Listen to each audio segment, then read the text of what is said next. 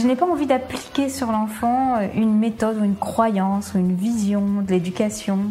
Ce qui m'intéresse, c'est comment nourrir les besoins de l'enfant. Tout le monde remarque que les élèves qui refusent d'apprendre à l'école apprennent plein de choses en dehors de l'école.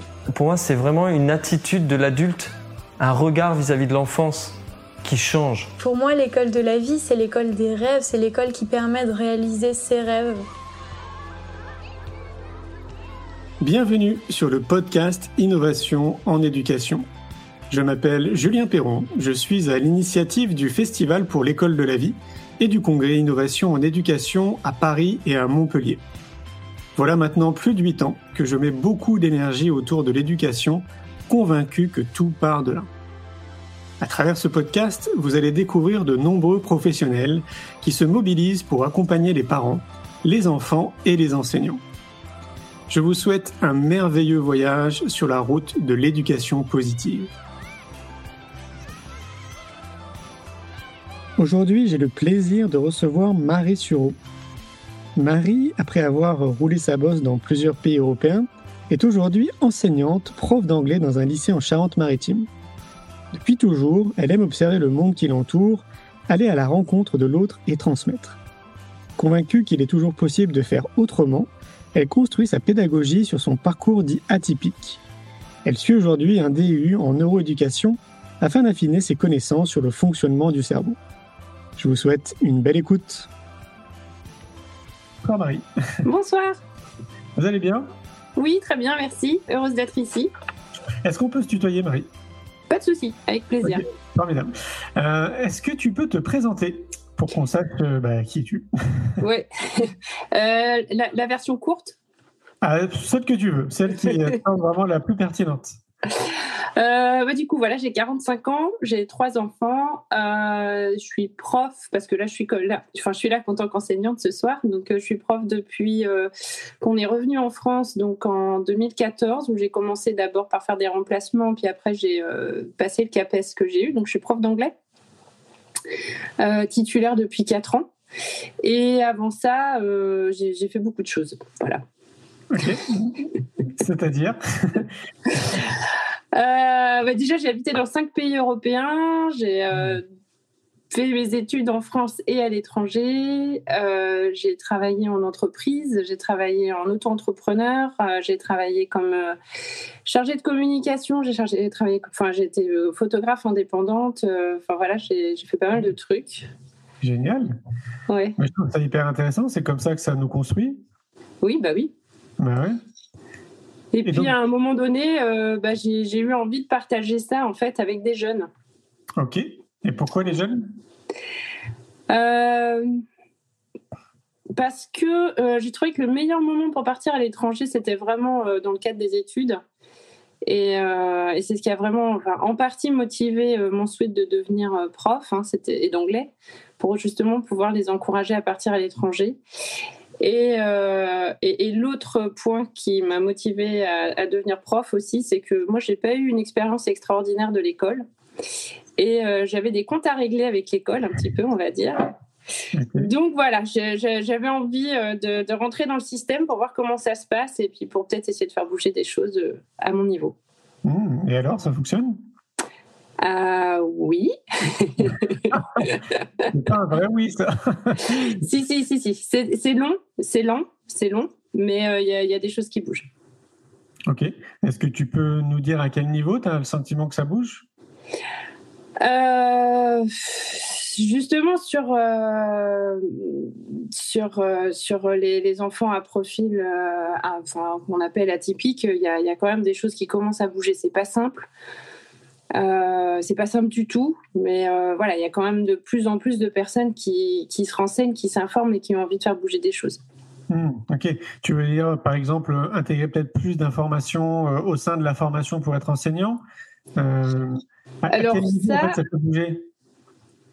Le plus d'informations au sein de la formation pour être enseignant, moi j'ai fait la formation il n'y a pas si longtemps parce que j'ai eu le CAPES en 2017. Euh, et, nous, on a eu de la chance parce qu'on avait euh, une de nos formatrices euh, qui est spécialisée dans les élèves à besoins particuliers, donc ce qu'on appelle chez nous les BEP, les, BEP, en anglais. Et donc nous, on a eu quand même plusieurs, pas mal d'heures là-dessus. après, c'est encore assez insuffisant. Enfin, nous, on était quelques adultes à avoir déjà creusé la piste de notre côté parce qu'on a des enfants qui étaient concernés.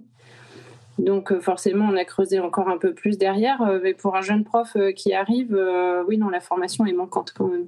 Ok, oui, donc oui, ça, tient après à, l'individu d'être curieux et puis de mener des recherches de son côté, quoi. C'est ça. Après, euh, un enseignant curieux, il a, il a aussi euh, tous les outils euh, à disposition, mais il faut le faire sur son temps libre en fait. On peut pas. On a des formations en ligne hein, qu'on peut trouver sur Magister, donc c'est notre plateforme de formation en interne. là, il y a eu un MOOC il n'y a pas longtemps qui, qui était suivi par beaucoup d'enseignants, qui était la psychologie pour les enseignants. bon, c'est à faire sur son temps libre. Ok, mais c'est intéressant comme info. C'est-à-dire qu'il y a quand même un paquet de formations qui sont disponibles.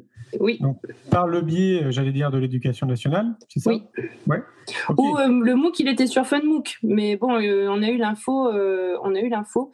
avant les vacances de Noël, j'avais compté, j'avais recensé, je crois qu'il y avait cinq formations gratuites en accès libre, hors du temps de travail, enfin sur son temps perso, qu'on pouvait suivre pour quelqu'un qui avait envie de pouvoir s'intéresser. Ah, c'est super. Ah, bah, c'est hyper intéressant. Je ne savais pas, tu vois. Je ne savais pas qu'il y avait. Euh, parce que, à, mon sens, je trouve qu'il y a un manque crucial d'informations dans tout ce qui entoure l'éducation. Oui. Notamment, tu tous ces professionnels en fait qui sont autour, parfois à l'intérieur du système, et qui se mobilisent pour accompagner les parents, les enfants, les enseignants. Bah, je trouve en fait que le mainstream s'empare pas du sujet.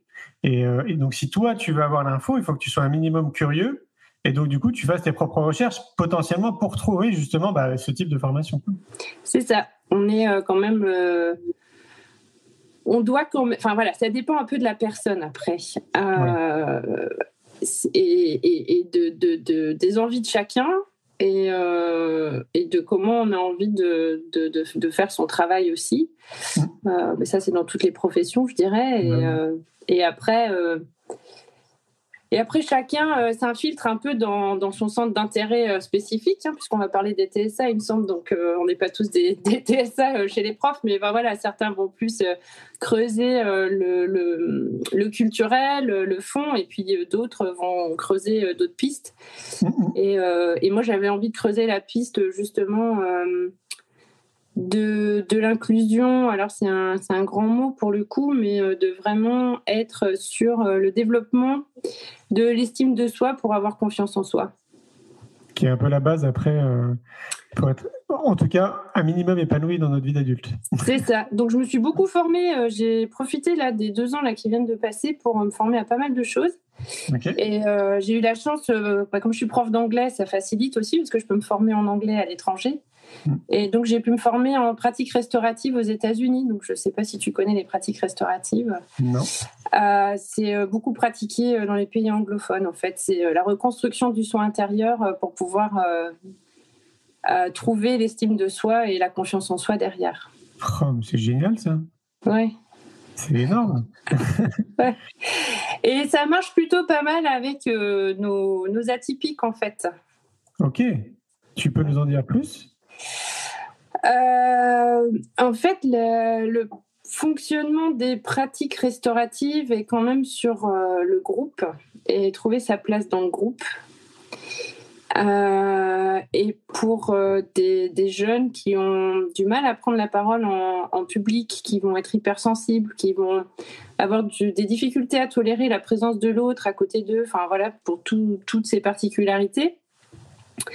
Euh, le, travail de groupe qui peut être non verbal ou verbal, parce que parfois on, fait des activités non verbales, euh, permet aussi de trouver sa place dans le groupe et de pouvoir apporter euh, son expertise sur un domaine et de se sentir faire partie du groupe et du coup après de pouvoir oser prendre la parole ou, oser être là, oser intervenir. À, son niveau parce parce que justement la place a été trouvée en fait. Hmm. Et techniquement, ça se passe comment ah, techniquement, mais du coup on s'éloigne du sujet de départ. Euh, techniquement, Euh, techniquement, euh, alors ça c'est euh, un, projet que j'ai avec une classe de terminale qui est en spécialité anglais et on a raccroché ça au volet culturel parce que c'est donc pratiqué dans les pays anglophones. Et on dédie 30 minutes par semaine à ce projet qu'on a appelé Friendly Classroom donc mhm. euh, la classe sympathique, mais en français ça sonne pas pareil. Et euh, pendant 30 minutes, euh, on a des, des, règles de fonctionnement pour, pour ce groupe, hein, qui est de, de s'engager par soi-même et de ne pas être poussé par quelqu'un à, participer, de respecter la parole de l'autre, de ne pas s'interrompre, de ne pas participer si on ne souhaite pas participer. Enfin voilà, on a une dizaine de règles de fonctionnement. Et après, on fait une petite activité donc verbale ou non verbale et euh, là, euh, même si c'est non verbal, en fait, ça a toujours un intérêt même pour la langue, parce que mmh. apprendre une langue, c'est pas que du verbal. Et puis, euh, et puis après, on débrief en anglais sur ce qu'ils ont appris sur eux-mêmes à ce moment-là. Et mmh. dans ce groupe-là, j'ai deux jeunes, à mon sens, TSA non identifiés comme TSA, parce que c'est encore un sujet extrêmement tabou. Et le TSA est un sujet tabou. Et euh, il coche pas mal de cases euh, quand même du TSA. Euh, et, et, ça leur fait beaucoup de bien. Hmm. C'est une très bonne transition. on a envie de parler de TSA.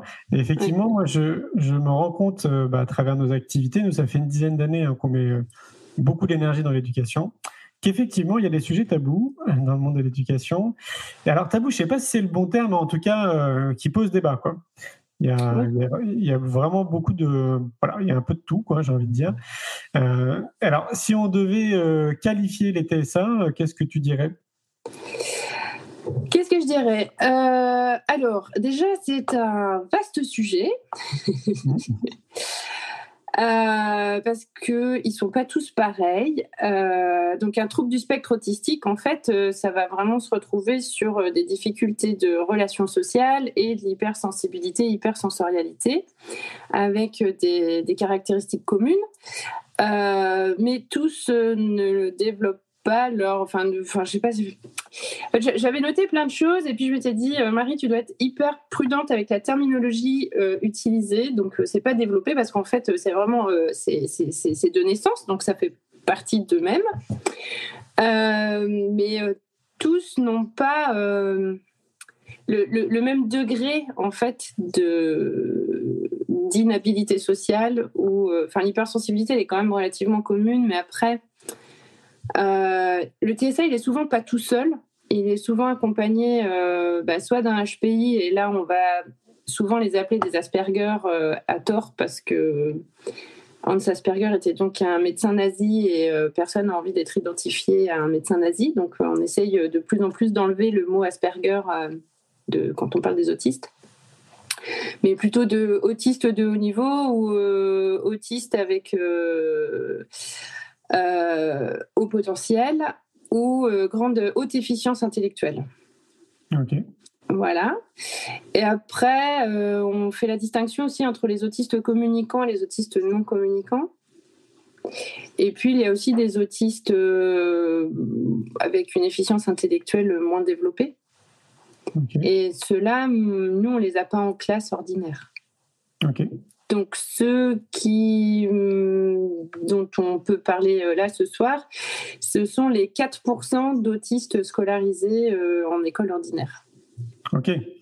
Qui ont été du coup pas forcément diagnostiqués, si j'ai bien compris. Alors, euh, euh, sur, euh, quand je dis 4%, en fait, c'est 4% sur euh, les, autistes identifiés autistes par, par des professionnels de santé.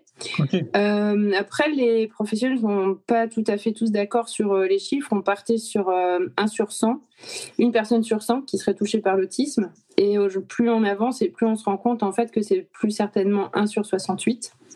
Ok. et peut-être encore plus en fait peut-être. et beaucoup ne sont pas identifiés.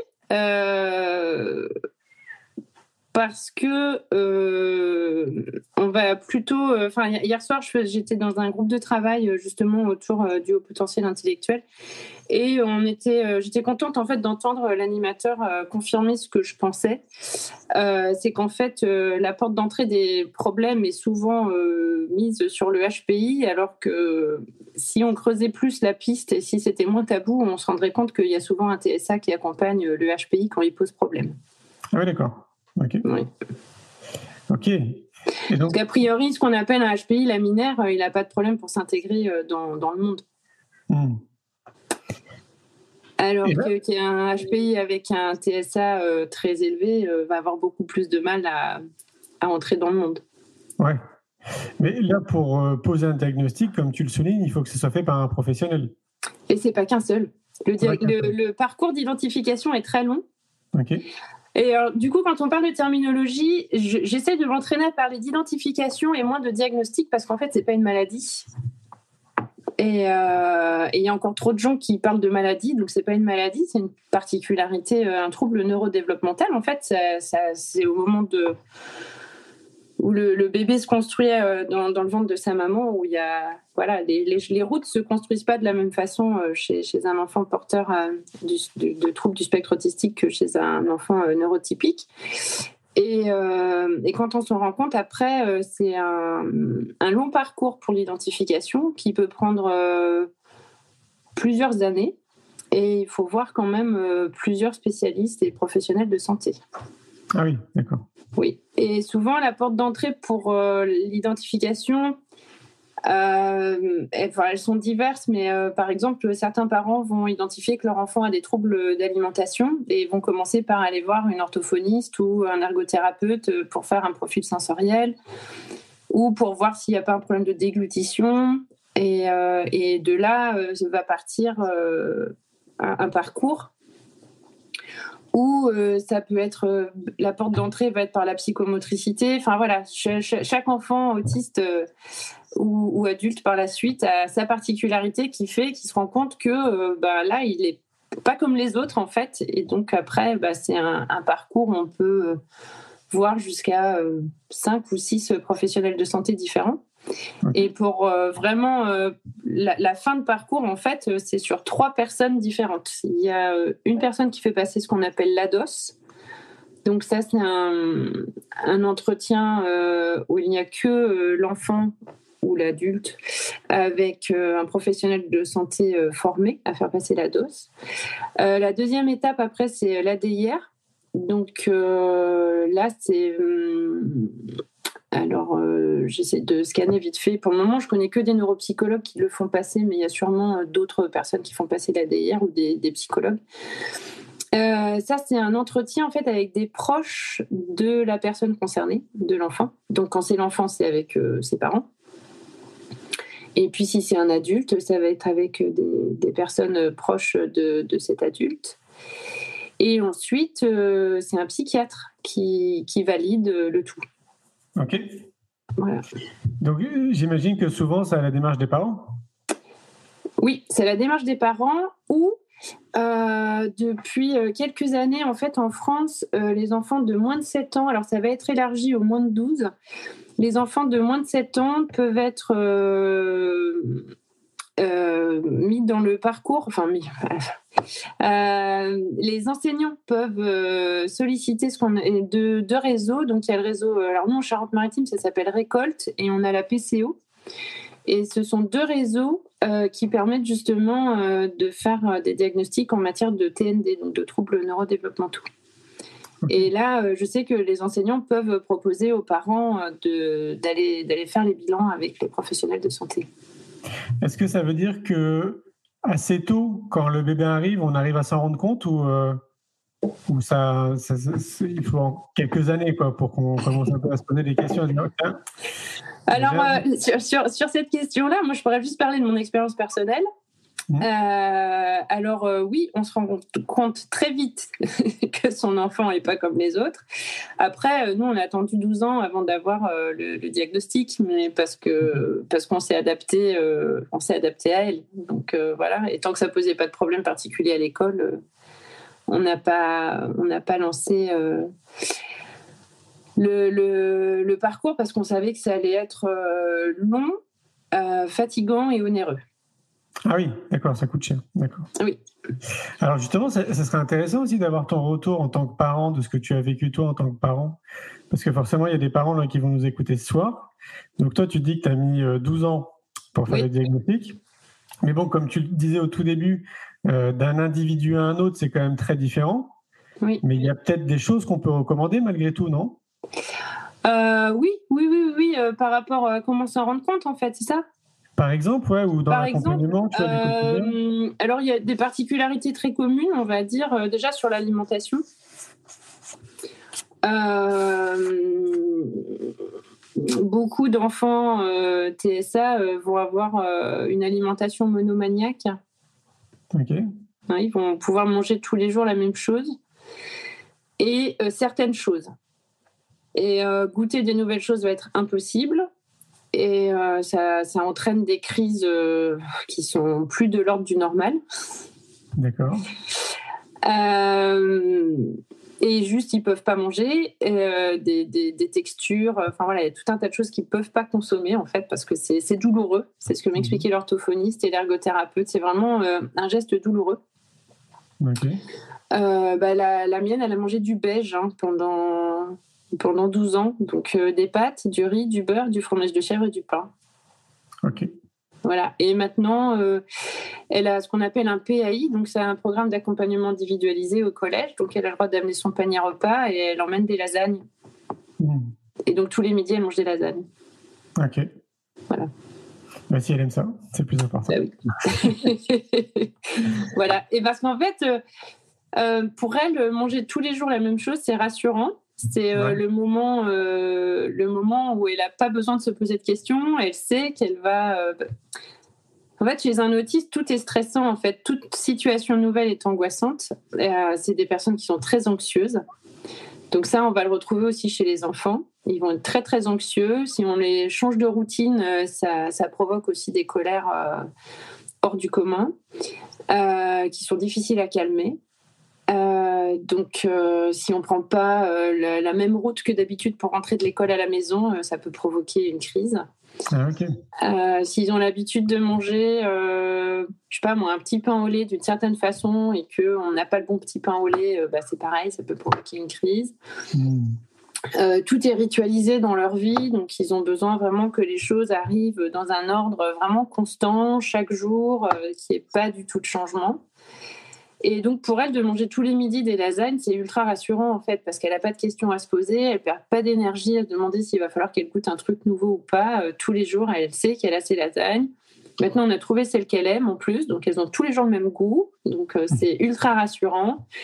Euh, on en a parlé avec le pédiatre, il nous a dit bah, c'est bon les lasagnes, hein, il y a des pâtes, il y a de la tomate, il y a de la viande, il y a du fromage, il y a tout ce qu'il faut pour qu'elle grandisse bien, donc il n'y a pas de souci, elle peut manger des lasagnes tous les midis.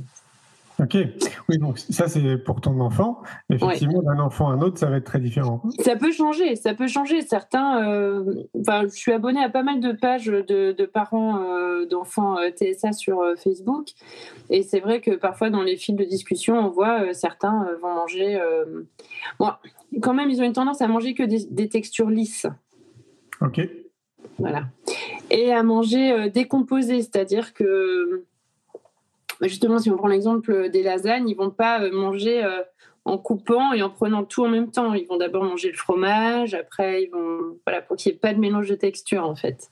Ah oui, d'accord. Donc ça, ça peut faire partie aussi des, des, des, premiers, des premières choses où on quand on voit un petit qui est vraiment en train de, de tout trier, euh, de, si on lui donne une pizza, qu'il est en train de tout trier ses ingrédients sur le côté, de faire un truc joli dans son assiette avec ses trucs qui hmm. va être vraiment méthodique et qu'à chaque fois qu'on va lui servir le même plat qui est un peu mélangé comme ça, il va bien tout reséparer. Euh, on peut dire qu'il y a une hypersensibilité en tout cas et qui, qui peut éveiller. Ça ne veut pas dire qu'il est forcément autiste, mais ça veut dire qu'il y a une hypersensibilité et que qui dit hypersensibilité dit peut-être trouble autistique. Hmm. Et du coup, pour, euh, pour un enseignant, euh, lui, généralement, il le sait en amont. C'est-à-dire que quand l'enfant non? On ne dit pas? Alors, euh, je me suis promis euh, que je n'aurais pas de propos désagréables à l'égard de l'éducation nationale. Alors, en théorie, l'enseignant, il le sait. En théorie. Euh, après, euh, alors là, il y a une nouveauté qui vient de sortir hier qui s'appelle le livret de suivi inclusion. Ok. Donc, c'est un nouvel outil. On va voir si ça va aider. Euh, mais en fait, notre système interne pour diffuser les informations n'est pas opérationnel. Ok. Et si quelqu'un n'a pas envie de cliquer euh, sur euh, le bouton euh, pour aller voir le dossier, il peut passer à côté. Ah oui, d'accord. Ok. Ok.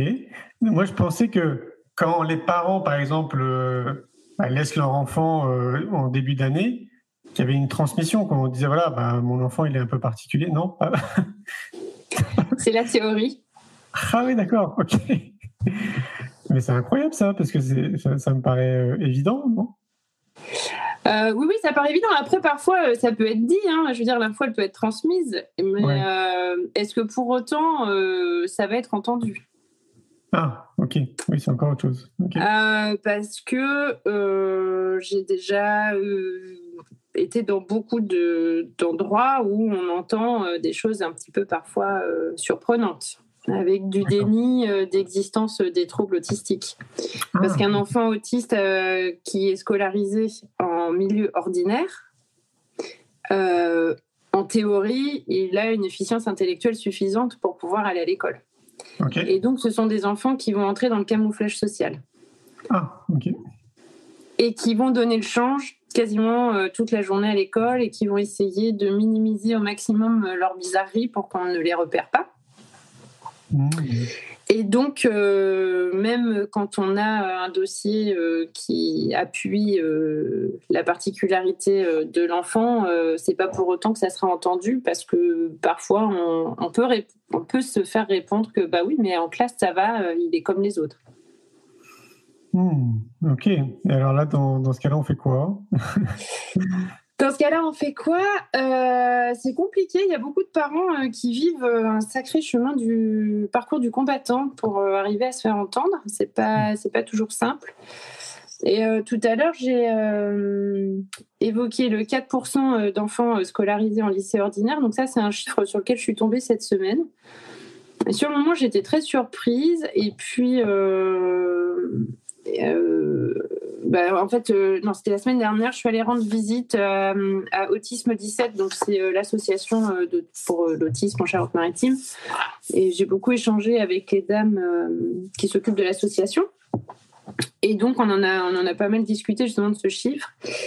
sont rares sont les enfants TSA qui arrivent à suivre une scolarité à temps plein ordinaire. Oui, c'est pas étonnant, oui. Voilà, parce que c'est trop de fatigue euh, au quotidien. Euh, donc, c'est 4% des enfants autistes qui arrivent à aller dans un lycée ordinaire en scolarité à temps plein. Et pour les autres, qu'est-ce que, comment on peut les accompagner? Alors, euh, bah, il y en a beaucoup en instruction en famille. et puis après, dans autistes sont compris aussi les non-communicants et ceux avec une efficience intellectuelle moindre. Donc mmh. eux, ils sont dans des dispositifs enfin, adaptés pour les enfants autistes voilà, qui sont qui sont pas en capacité à suivre une, scolarité ordinaire. Oui, je vois. Et ça doit être un, budget peut-être conséquent pour les parents, ce type d'établissement? Euh, Ça, je ne sais pas du tout. Non, euh, il y a quand même une grosse prise en charge. Hein, euh. Ah oui Oui, parce qu'à partir du moment où on a un enfant autiste, on fait une demande de dossier MDPH. Donc après, ils ont une reconnaissance de handicap. Et après, il y a des aides. Ok. donc il y a tout un process à mettre en place. Ah bah oui, oui, oui, oui, oui, oui, Et en fonction, euh, le dossier MDPH, euh, il est très lourd aussi à, monter. Euh, juste par exemple, nous, le nôtre, moi, il m'a fallu trois semaines cet été pour le faire. Trois semaines, ok. Ouais, j'ai passé mes vacances de juillet à faire mon dossier MDPH. Et est-ce que tu peux être accompagné pour monter ce dossier? Oui, il y a Des, beaucoup de personnes sont accompagnées pour le faire. Ouais. Ok, et on les trouve où, ces gens qui peuvent nous accompagner? Euh, alors, euh, en fait, euh, en parallèle de mon activité d'enseignante, je suis aussi référente de parcours PRE, donc c'est le programme de réussite éducative. Donc, je ne sais pas si tu connais. Non. c'est un dispositif qui est mis en place dans les zones prioritaires de ville, donc dans des quartiers un peu moins favorisés. Et là, par exemple, on a, on a des familles avec des enfants qui ont été identifiés autistes et eux, c'est des assistantes sociales qui les ont aidés à, à remplir les documents. Ok. Après, euh, ceux qui passent par euh, récolte ou la PCO, ils peuvent avoir de l'aide aussi euh, pour remplir le dossier. Hmm. Je suis en train d'imaginer une chose. Moi, tu sais, j'ai pas d'enfants, donc j'ai des neveux, j'ai beaucoup d'amis autour de moi qui ont des enfants. Et puis voilà, c'est un sujet qui me passionne depuis une dizaine d'années, donc j'observe et je rencontre beaucoup de monde. Et il y a une chose que, ce, ce qui, quasiment pour tout le monde, je vois en fait le temps et l'énergie que ça peut prendre d'accompagner un enfant. Et donc, euh, je me dis, bah, quand, il est, quand il a des particularités, peu importe ce que c'est, j'imagine que c'est encore plus d'énergie. Oui. Et là, dedans, est-ce que tu arrives à trouver du temps pour t'occuper de toi? Euh, oui, alors euh, dans la mesure où a priori je suis aussi touchée par le TSA, moi mon centre d'intérêt spécifique, parce que qui dit TSA dit centre d'intérêt spécifique, les deux vont ensemble. Et euh, moi, mon centre d'intérêt spécifique, l'un de mes centres d'intérêt spécifiques, c'est justement la recherche par rapport à, à, euh, l'autisme. Euh, et, du coup, le temps pour moi, en fait, je le prends là-dedans. Moi, je m'éclate. Là, je fais un DU en neuroéducation et je m'éclate à apprendre sur le cerveau, tout ça. Enfin, ça, pour moi, c'est du temps pour moi, quoi. Moi, quand je fais des formations, j'ai la, sensation que c'est du temps pour moi, donc ça ne me, ça me dérange pas, quoi. Ok.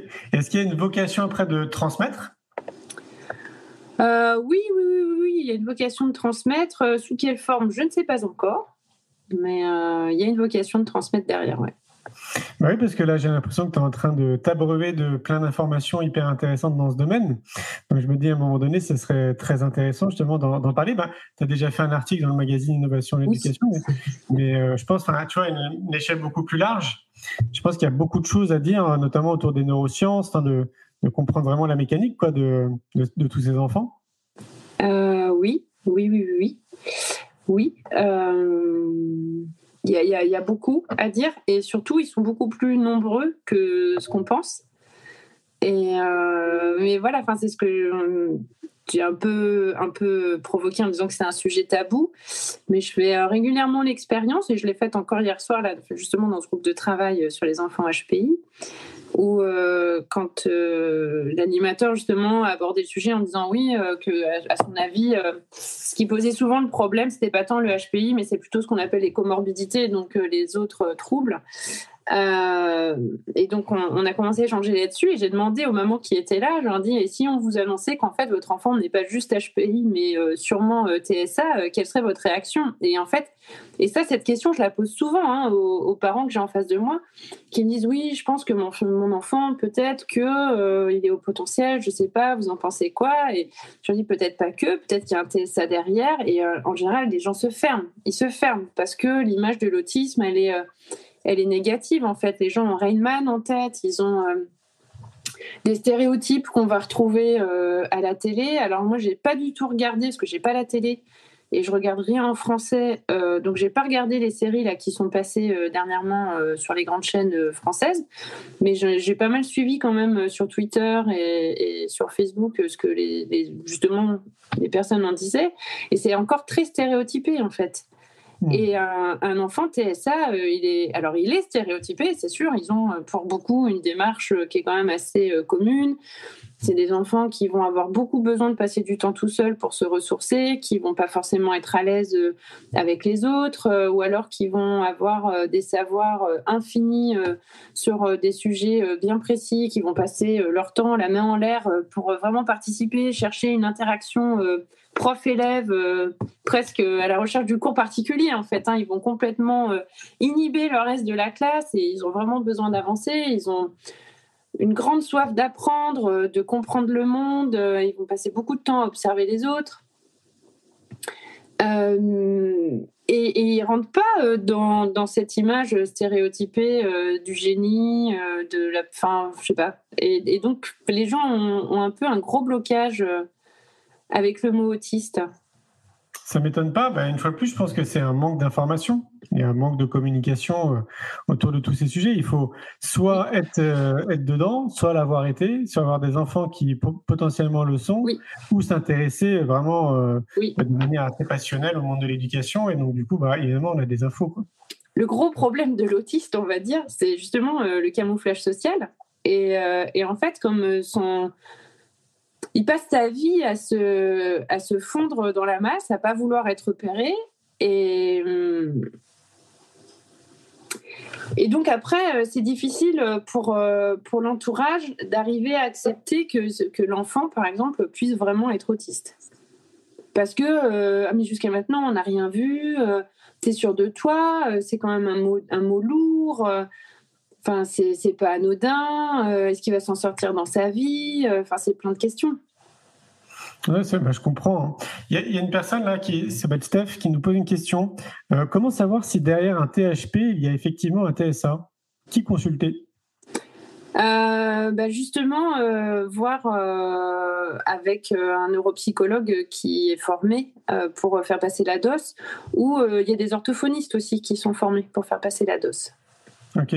Donc, si on suspecte un TSA, en fait, le plus simple, ça dépend de l'âge de l'enfant. S'il a moins de 7 ans, il rentre encore euh, dans, les critères pour euh, un parcours de, bilan euh, gratuit avec des professionnels de santé qui font partie du, réseau. Et s'il a plus de 7 ans, du coup, c'est en libéral plutôt. et de, trouver une personne qui est formée. de l'expérience qu'on commence à avoir, euh, les professionnels de santé travaillent en, boucle, hein, comme ça. Hein. Quand on, il faut arriver à trouver la bonne personne qui indique par lequel commencer. Et après, euh, de fil en aiguille, euh, en fait, les, autres parents ici que je connais dans le coin, on a tous fait le même parcours, quoi. D'abord, on commence avec Madame Machin, après on fait Madame Bidule, et après on termine avec Docteur Truc. Ok, d'accord. Oui, donc potentiellement, ça peut être comme ça dans toutes les villes, quoi.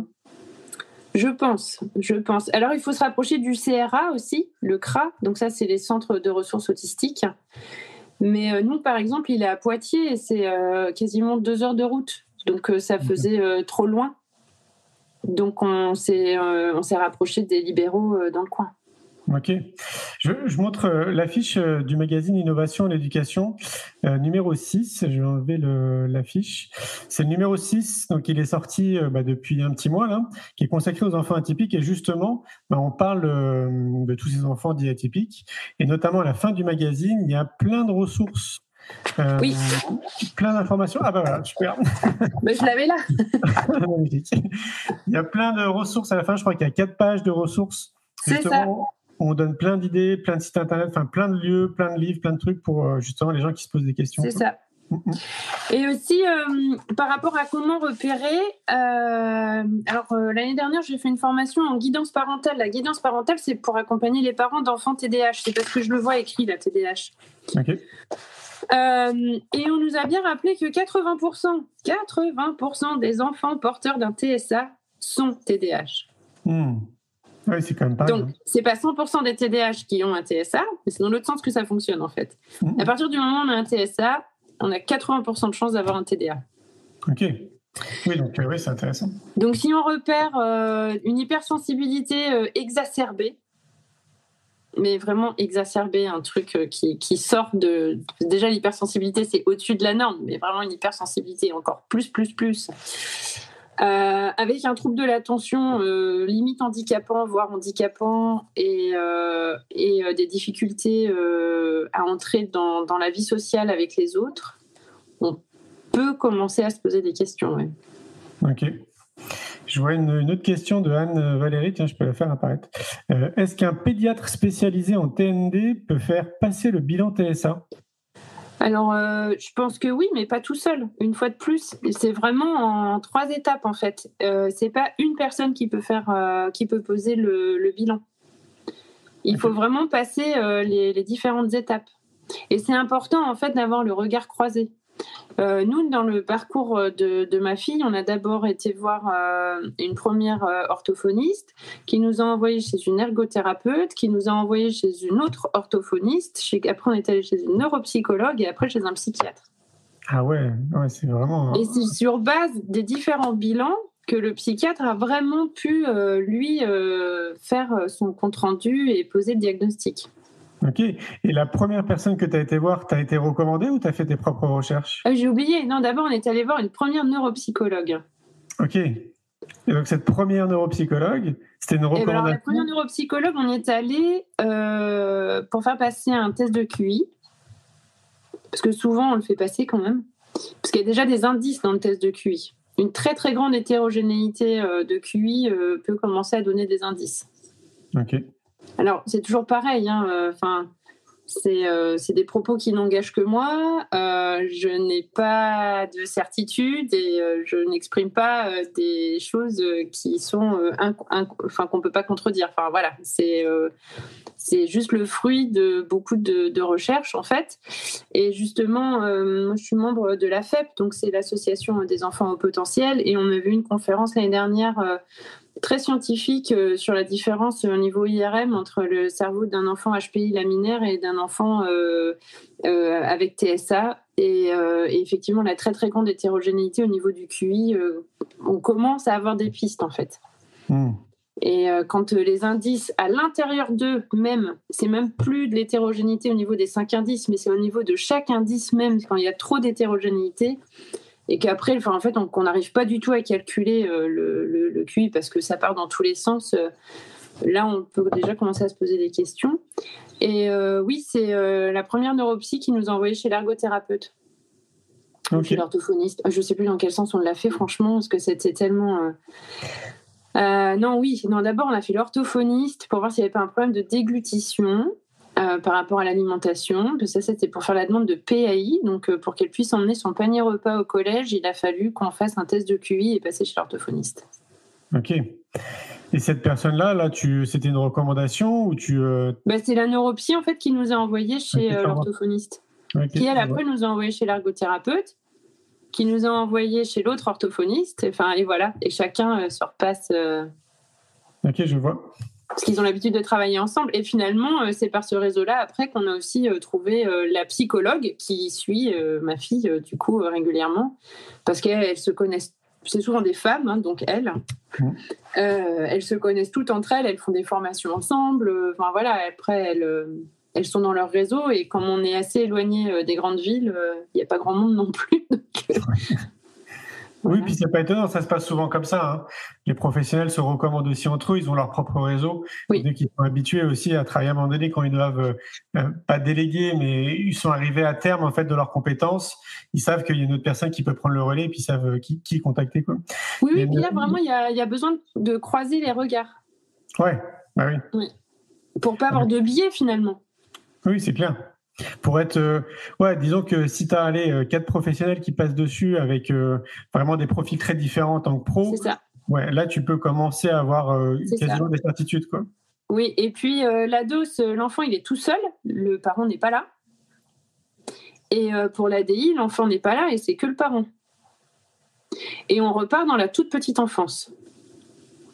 Donc, euh, quand on y va pour la DI, euh, la DIR, il faut vraiment euh, repartir loin en arrière. je crois que c'est des questions autour des entre 2 et 4 ans chez l'enfant. Ah oui, ok. Justement, là, il y a, il y a Sybille, alors je vais te l'afficher, Sybille qui nous dit donc combien de temps pour avoir un diagnostic affiné et sûr pour votre fille? Nous, on a mis 18 mois. 18 mois, ok. Ouais, donc c'est relativement long. Et on a Céline aussi qui nous pose une question. Elle demande si tu es prof. Bah oui, tu es prof. Oui, oui, oui, je suis prof, oui. Quelle méthode pour les TSA, pour l'enfant TSA alors, euh, quelle méthode? Alors, je ne sais pas si on peut parler de méthode, mais plutôt de pistes euh, d'accompagnement, on va dire. Euh, alors, je suis bien consciente, hein, parce que je, vraiment, j'ai de la chance, là, cette année, j'ai des petits groupes, donc c'est un peu plus facile, je trouve. mais c'est déjà de pouvoir ouvrir le dialogue avec l'enfant et de s'assurer régulièrement en fait qu'il va bien. Si l'enfant autiste, il peut pas comprendre les implicites et il ne comprend pas les doubles sens. Et si on lui dit que quelqu'un est haut comme trois pommes, lui dans sa tête, il visualise trois pommes et il se dit que c'est incohérent et que personne, aucun humain, ne peut être grand comme trois pommes. Et il a raison. et il a raison. Et il peut partir en colère. Parce qu'en fait, il va se demander pourquoi on lui ment. Et après, ça part dans des débats qui n'ont pas de fin jusqu'à ce qu'on lui explique que c'est une expression. Et quand il commence à avoir l'âge de pouvoir remettre en question l'expression, ça repart encore sur un débat. Oui, mais pourquoi on dit ça? C'est pas vrai. Qui a inventé? Enfin bon, bref. Euh, donc déjà de pouvoir juste s'assurer qu'il a bien tout compris. Donc il a bien tous les outils pour comprendre. Euh, que s'il a euh, des questions, qu'il puisse les poser. Euh, moi, quand j'étais en collège, en fait, j'utilisais alors pour d'autres pour d'autres trucs, mais finalement, on se rend compte que c'est assez utile aussi avec les enfants TSA. Et alors, je l'ai pas là sous la main. J'ai oublié de le prendre. c'est ce qu'on appelle un tétraède. C'est un triangle, une pyramide en papier que les enfants peuvent colorier et chaque sommet est d'une couleur et en fait s'ils le mettent sur rouge en haut, ça veut dire qu'ils ont besoin d'aide. Mmh. Et en bleu, ça veut dire, euh, je ne sais plus quoi, en vert, que tout va bien. Donc ça, par exemple, c'est un outil qui peut être utilisé en classe pour euh, les enfants euh, TSA ou autres qui ont des, particularités ou qui ont besoin un peu d'attention particulière par moment, de pouvoir leur proposer justement le tétraède. Et plutôt qu'ils soient tout le temps en train de poser des questions ou qu'ils décrochent, parce qu'un TSA va beaucoup décrocher aussi. Il ne faut pas oublier qu'il passe beaucoup de temps à dormir en classe. parce que soit ça les intéresse, ils sont à fond, euh, soit ça les intéresse plus et là, euh, il n'y a plus personne. Ou ils font autre chose en même temps. Enfin voilà, ils ont une attitude en classe euh, quand on n'est pas informé de ce qu'est un TSA qui peut paraître un petit peu nonchalant, insolent, désinvolte, dilettante. Enfin, voilà quoi. C'est mmh.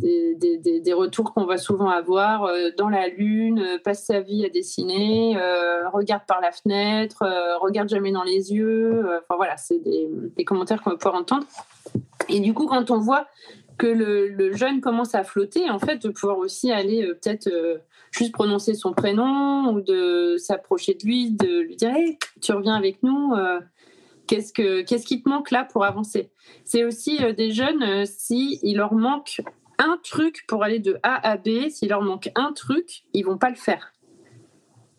Donc euh, si on les lance sur une activité et qu'il y a une incohérence dans les consignes qui sont données, ou s'il leur manque un bout de matériel, ou s'ils n'ont pas... J'ai un exemple précis après. Hein, ils vont complètement s'arrêter. Euh, là, l'exemple précis que j'ai, c'est donc j'ai un, de mes élèves en terminale euh, qui pour moi l'est, mais bon, il n'est pas identifié officiellement, mais il est vraiment dans ce truc-là. Euh, donc moi, je suis prof d'anglais hein, et, et, on travaille beaucoup en tâche finale. Et l'autre jour, ils avaient un article à écrire, un article de presse. Et en fait, la mise en route a été extrêmement compliquée parce que on n'était pas dans un vrai journal. Oui, ok, d'accord. Dit qu'on faisait comme on joue A. Voilà. Bah oui, mais là déjà c'était compliqué parce que lui jouer A, euh, ça marchait pas. Ensuite, il était en groupe avec quelqu'un avec qui il a l'habitude de travailler, mais qui elle avait déjà plus compris euh, la consigne, était capable de, raconter un peu, de broder quoi. Et lui, il voulait pas broder. Et donc, il était dans la recherche de la précision des informations à donner dans son article. Et à un moment donné, je lui dis, mais écoute, c'est pas très grave, t'as qu'à dire environ. Et là, il, a explosé de colère, quoi. Il m'a dit, mais madame, si on est journaliste, déjà qu'on n'est pas des vrais, je peux encore pas en plus euh, mentir sur les informations que je vais donner dans mon article. Et donc voilà, ils vont faire des, ils vont se bloquer sur des choses euh, où les autres vont passer au-dessus, quoi. Hmm. Ça, ça me fait penser un peu à un côté juste boutiste, quoi. Oui. C'est ça, quoi. Ah oui, puis euh, c'est pareil. Au niveau des centres d'intérêt spécifiques, je veux dire, si le gamin le matin, il est parti avec une idée en tête, et euh, enfin, je dirais, on pourrait résumer la vie d'un autiste à, de la, à la frustration permanente, parce que leur centre d'intérêt spécifique leur prête quand même toute la tête. Et si le matin, il avait un peu de temps avant de partir et qu'il a commencé à se mettre à faire un truc qui lui plaît, devoir s'interrompre pour aller à l'école, s'ennuyer, parce que clairement il s'ennuie à l'école, ça va lui rester là toute la journée. Et le soir, en rentrant, c'est le premier truc qu'il va faire en rentrant chez lui, c'est d'aller terminer son truc. Euh, et, ça, nous, c'est déjà arrivé, par exemple, où je, vais chercher la mienne à l'école. Et si j'ai des courses à faire ou autre, entre le moment où je vais la chercher et le moment où je rentre à la maison, c'est l'enfer. Parce que toutes les deux minutes, c'est quand est-ce qu'on rentre à la maison? Quand est-ce qu'on rentre à la maison? Quand est-ce qu'on... Et c'est la même question, toutes les deux minutes, en boucle. Ok. Oui, je, peux imaginer. Enfin, j'essaie d'imaginer. Et ça sort pas, quoi. C'est là. Et tant que c'est pas fait, ça passe pas. Hmm. On, va essayer d'avancer sur les questions parce que je vois que ça file vite. Et, euh, alors, il y a une question de Christine, je vais l'afficher, qui nous dit Est-il vrai que plus tôt on diagnostique, donc avant 4 ans, et plus vite on trouve des solutions? Euh, alors sur le est-il vrai, je ne sais pas. je ne détiens pas euh, euh, les réponses à tout, mais oui, je pense que plus c'est détecté tôt et, plus on peut, on peut trouver d'écoute en face en fait. si c'est déjà bien, bien ancré dans, dans l'accompagnement de l'enfant à l'école, effectivement, après c'est sûrement plus simple parce que c'est après, on est, enfin voilà, tout le monde est un peu expérimenté finalement. Oui, moi je pense aussi.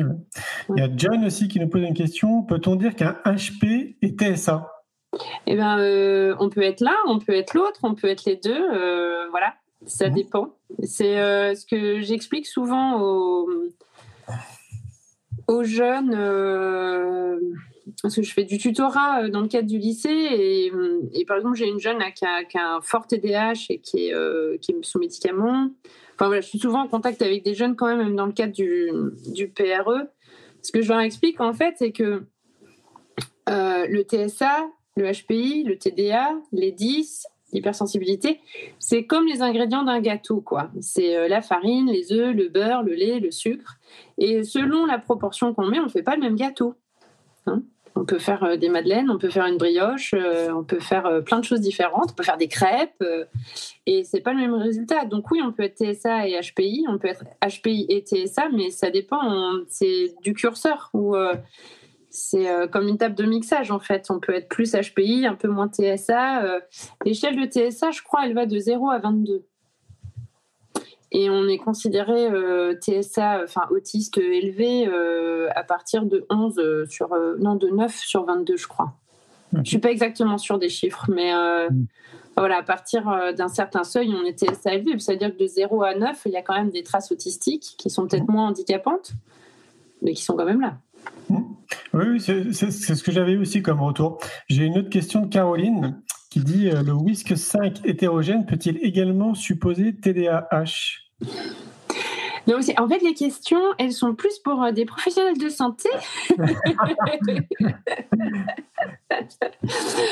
Euh, oui, je sais pas. ok. Je reste dans mes compétences de prof, je ne suis pas psychologue. je comprends. Ouais, je comprends. Euh, attends, je regarde, je crois qu'il y a une autre. Est-ce qu'un traumatisme peut faire surgir ou favoriser l'émergence d'un TSA, voire accentuer certains troubles alors, la question est super intéressante parce qu'en fait, il y a des traumatismes qui peuvent euh, faire surgir des troubles apparentés au TSA.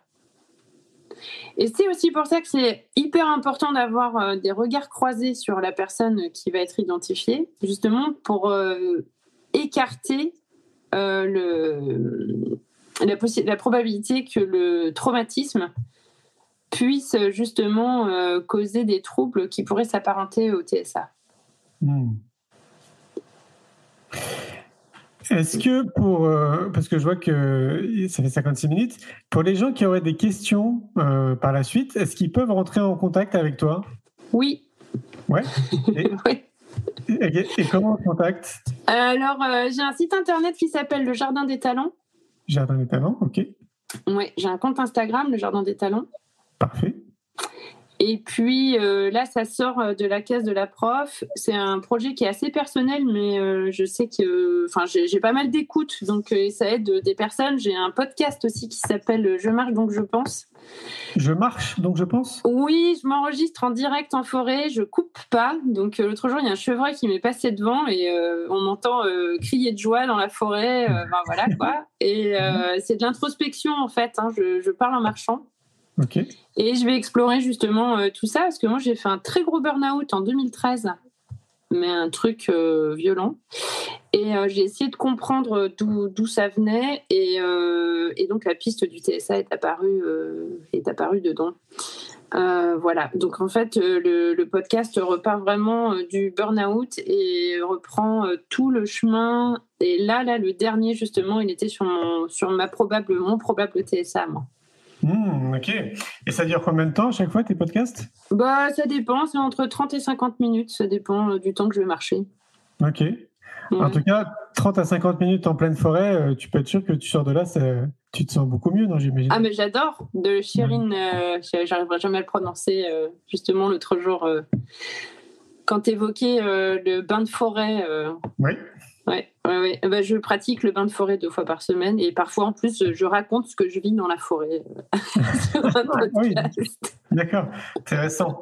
ah bah oui, il y a plein de questions. Attends, je vais en prendre une dernière. Euh, de Hélène qui dit Connaissez-vous des enfants en instruction en famille qui justement n'ont pas les problèmes induits par l'école? Alors, euh, bah, je suis abonnée à beaucoup de, pages hein, d'instruction en famille sur les réseaux. Effectivement, il y a beaucoup d'enfants touchés par le TSA qui sont en instruction en famille. Euh, ça a ses avantages et ses inconvénients. je sais que la nôtre, elle veut pas parce qu'il y a du sport à l'école. Il y a des trucs qu'elle aime bien, la musique, l'art plastique, elle aime bien. Mais euh, oui, après, euh, ce qui est possible de faire, c'est euh, une scolarité en hybride. Alors ça, faut se battre un petit peu. C'est pas, c'est pas le truc le plus facile à obtenir. Mais à partir du moment où on a un, diagnostic posé, où l'enfant a vraiment identifié TSA, il a possibilité en fait d'être en scolarité hybride avec du CNED réglementé sur certaines matières qu'il peut faire à la maison. Mmh, intéressant. Voilà. Et oui, le temps est passé très vite et je me rends compte que j'avais noté plein de choses et que on est absolument obligé. Euh, si juste un truc. Euh, du coup, là, on est en train de réfléchir en ce moment pour pouvoir aider justement les enfants TSA à l'école à préparer une mallette SOS enfant autiste type qui serait que l'enfant pourrait avoir à disposition au sein de son établissement scolaire pour pouvoir s'isoler pour passer ses évaluations. Parce qu'en fait, une évaluation, c'est une tâche ultra complexe pour un enfant TSA, parce que déjà, il doit faire euh, abstraction du bruit autour de lui. Euh, donc même juste quelqu'un qui écrit avec son crayon de papier sur sa feuille, euh, c'est un bruit x28 dans la classe, ça devient insupportable pour le gamin. ensuite, dans le fonctionnement cognitif de, l'enfant TSA, c'est un peu, enfin l'image que je prends aussi souvent, c'est, je sais pas si tu vois euh, ce qu'on avait autrefois, là, avant tous les portables et tout ça, tu sais, des trucs ronds où tu avais des petites cartes comme ça, tu faisais tourner pour avoir des cartes de visite avec les numéros de téléphone. Ah oui, ah oui je vois. Ouais. mais le système d'un enfant TSA, en fait, c'est un peu ça. Déjà, tout son cerveau est vraiment euh, fonctionne en images. Donc, tout ce qu'on lui dit, il voit des images dans sa tête. Et ensuite, après, à chaque situation, il doit faire tourner mentalement dans sa tête toutes les situations déjà rencontrées en vrai, en livre, en film, euh, en théâtre, à la radio, tout, tout, tout, pour arriver à retrouver le truc qui match ensemble pour pouvoir euh, répondre à ce qu'on lui demande. Donc ils ont souvent des gros blackouts en fait. Quand ils sont face à une situation nouvelle, ils vont pouf, ça déconnecte complètement et souvent, ça va être assimilé à de l'anxiété sociale. On va penser en fait qu'ils sont anxieux, enfin qu'ils ont de l'anxiété sociale, qu'ils peuvent pas s'exprimer en public. En fait, c'est pas ça. C'est juste qu'il faut tout le temps, constamment aller chercher dans son cerveau euh, où se trouve l'information. Donc, passer une évaluation, ça représente un gros challenge. Et en plus, il faut aller décoder les attentes du prof. Donc, c'est aller chercher l'implicite dans ce qui est marqué dans les consignes et essayer de comprendre qu'est-ce que le prof voulait que je mette là, maintenant. Et encore tout à l'heure, elle m'a posé des questions. Euh, je sais plus ce que c'était, mais parfois c'est sur des mots tout simples et ils vont, ils vont buter sur le truc parce que, en fait, le mot peut avoir plusieurs sens. Et comme dans leur base de données interne, le mot il a plusieurs sens, bah après ils savent plus quel sens lui donner en fait, et, donc ils vont être perdus. Et comme c'est pas toujours possible en fait de les isoler pour passer euh, des, contrôles ou des évaluations, pour les examens c'est possible. Hein, ça, il faut faire les demandes d'aménagement, mais pour les contrôles au, fil de l'année, c'est pas toujours possible. Du coup, là, on est en train de réfléchir justement à, constituer une espèce de mallette, euh, une mallette SOS, un truc que l'enfant pourrait avoir à disposition avec des outils dedans. Euh, donc, comme ils sont souvent touchés par le trouble de l'attention, au niveau du repérage dans le temps, c'est pas évident. Donc, dans la mallette, on avait pensé mettre justement euh, soit un time timer. Donc, ça, c'est un outil vraiment classique chez les autistes. Hein. Je sais pas, enfin, c'est un, chronomètre comme ça. Et puis là, il y a une boîte euh, pas loin d'ici, à La Rochelle, qui a créé une flower. Donc, c'est une fleur numérique Enfin, elle est en plastique, elle est super jolie. Je l'ai pas encore avec moi, mais bientôt je l'aurai. J'aurais bien voulu vous la montrer. Et en fait, elle peut soit faire euh, de la lumière pour la cohérence cardiaque, pour de la respiration pour se détendre, soit elle fait le timer. Donc ça, ça peut aider l'enfant. Euh, d'avoir une balle anti-stress, euh, le tétraède, un casque anti-bruit. Et ce qui marche bien aussi, c'est le coussin ergonomique, c'est les coussins de des, galettes de, de, sport là. Enfin, j'en ai une juste à côté. Je vois. Voilà, et euh, ça c'est super utile. Et aussi de pouvoir mettre dans la mallette euh, des objets qui concernent le centre d'intérêt spécifique euh, de l'enfant. alors je sais que par exemple j'ai une amie qui est enseignante, enfin qui est conseillère pédagogique, et du coup elle est allée installer dans une classe en maternelle un coin dinosaure pour un enfant autiste pour qu'il puisse aller se calmer avec des dinosaures. Excellent. Et quand tu dis on, hmm? tu dis on est en train de faire, c'est qui on? Euh, on, euh, bah, ma fille, moi, elle a 13 ans et elle est super impliquée en fait dans la condition euh, des autistes. Elle se, elle, s'implique énormément et elle a envie de pouvoir contribuer au mieux-être des, jeunes autistes. déjà parce que les filles sont beaucoup moins repérées que les garçons, mais beaucoup moins. Je crois que c'est de l'ordre de une fille pour trois garçons. Oui, c'est énorme. Oui, et avant c'était une fille pour cinq garçons, donc on a déjà un peu diminué l'écart. Mais euh, oui, oui, les filles sont beaucoup moins repérées que les garçons. Euh, et euh, souvent en, cinquième, elles décrochent et elles, restent à la maison, elles, se déscolarisent très vite. Euh, et, donc, elle a très envie, en fait, de pouvoir contribuer euh, au mieux-être des, jeunes filles euh, autistes HPI pour qu'elles puissent continuer à aller à l'école tous les jours et, le mieux possible. Donc là, elle est super investie dans la composition de cette mallette. Donc, on est en train d'y travailler, là, pour, pour pouvoir développer le projet.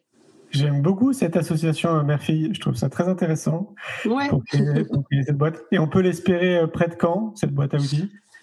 Euh, Je sais pas parce que ça représente un certain coût quand même. Donc euh, là, le projet, en fait, c'est de solliciter des services clubs euh, pour euh, financer notre première mallette et puis après voir comment comment comment comment on va diffuser l'info, qu'est-ce qu'on va en faire en fait, comment on va communiquer dessus. donc là, j'ai des rendez-vous qui sont en train de se positionner. Il y a des choses qui sont en train de bouger. Ouais. Ok, et puis il y a peut-être des gens là qui vont nous écouter ce soir ou plus tard, parce que c'est un replay un peu partout, qui seront intéressés, qui prendront contact avec toi. Et surtout, n'hésite pas, moi, à me solliciter une fois que, une fois que ce sera prêt. Quand tu auras besoin de communiquer, nous, on pourra servir de relais. Ah, super Super. Ben, j'ai un rendez-vous la semaine prochaine justement avec les créateurs de la, de la Flower. Donc euh, voilà, on va voir. Ils sont très intéressés par le projet aussi. Donc euh, c'est chouette. Euh, je, ouais, j'aurais peut-être pas dû trop spoiler le projet, mais bon, je sais pas. non, très bien. Non, très bien.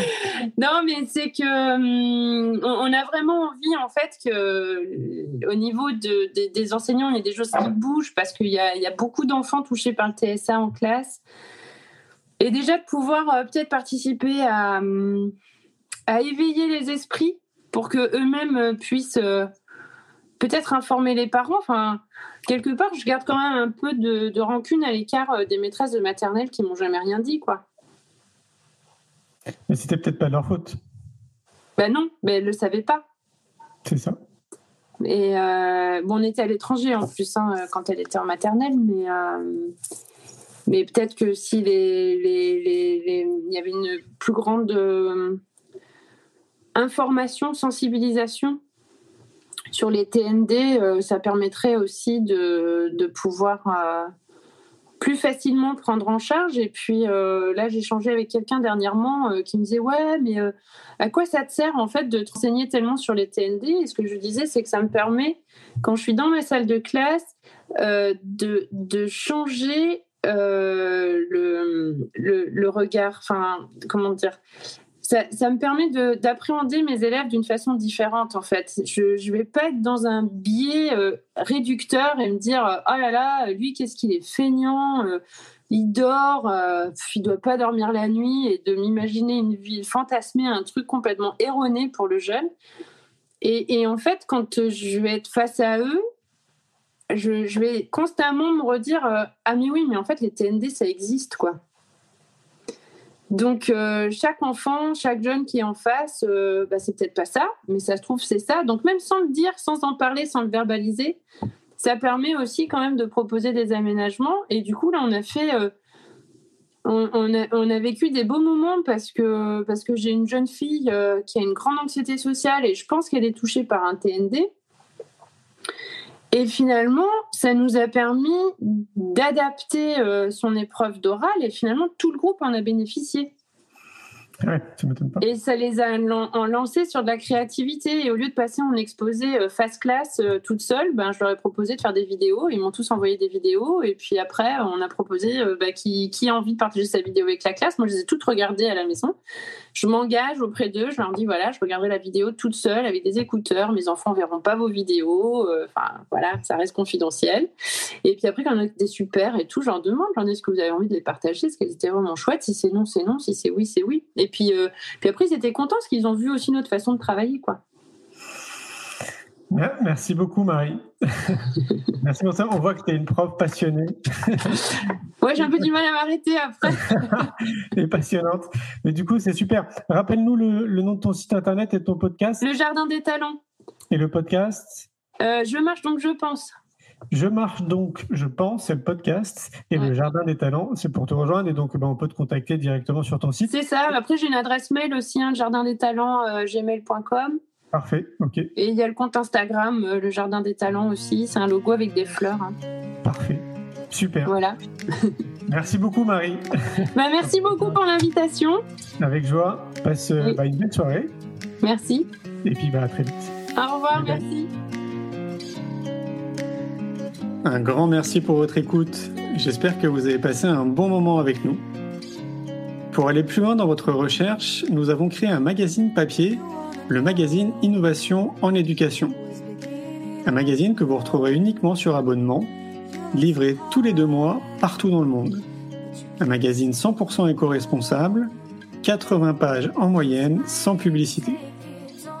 À travers le Festival pour l'école de la vie ou le Congrès Innovation en éducation, nous rencontrons des milliers de professionnels qui proposent des solutions pour les parents, les enfants et les enseignants. Ce magazine se veut être un pont avec le podcast, nos événements et les films que j'ai réalisés. On se retrouve maintenant la semaine prochaine et entre-temps, je vous souhaite une très belle route.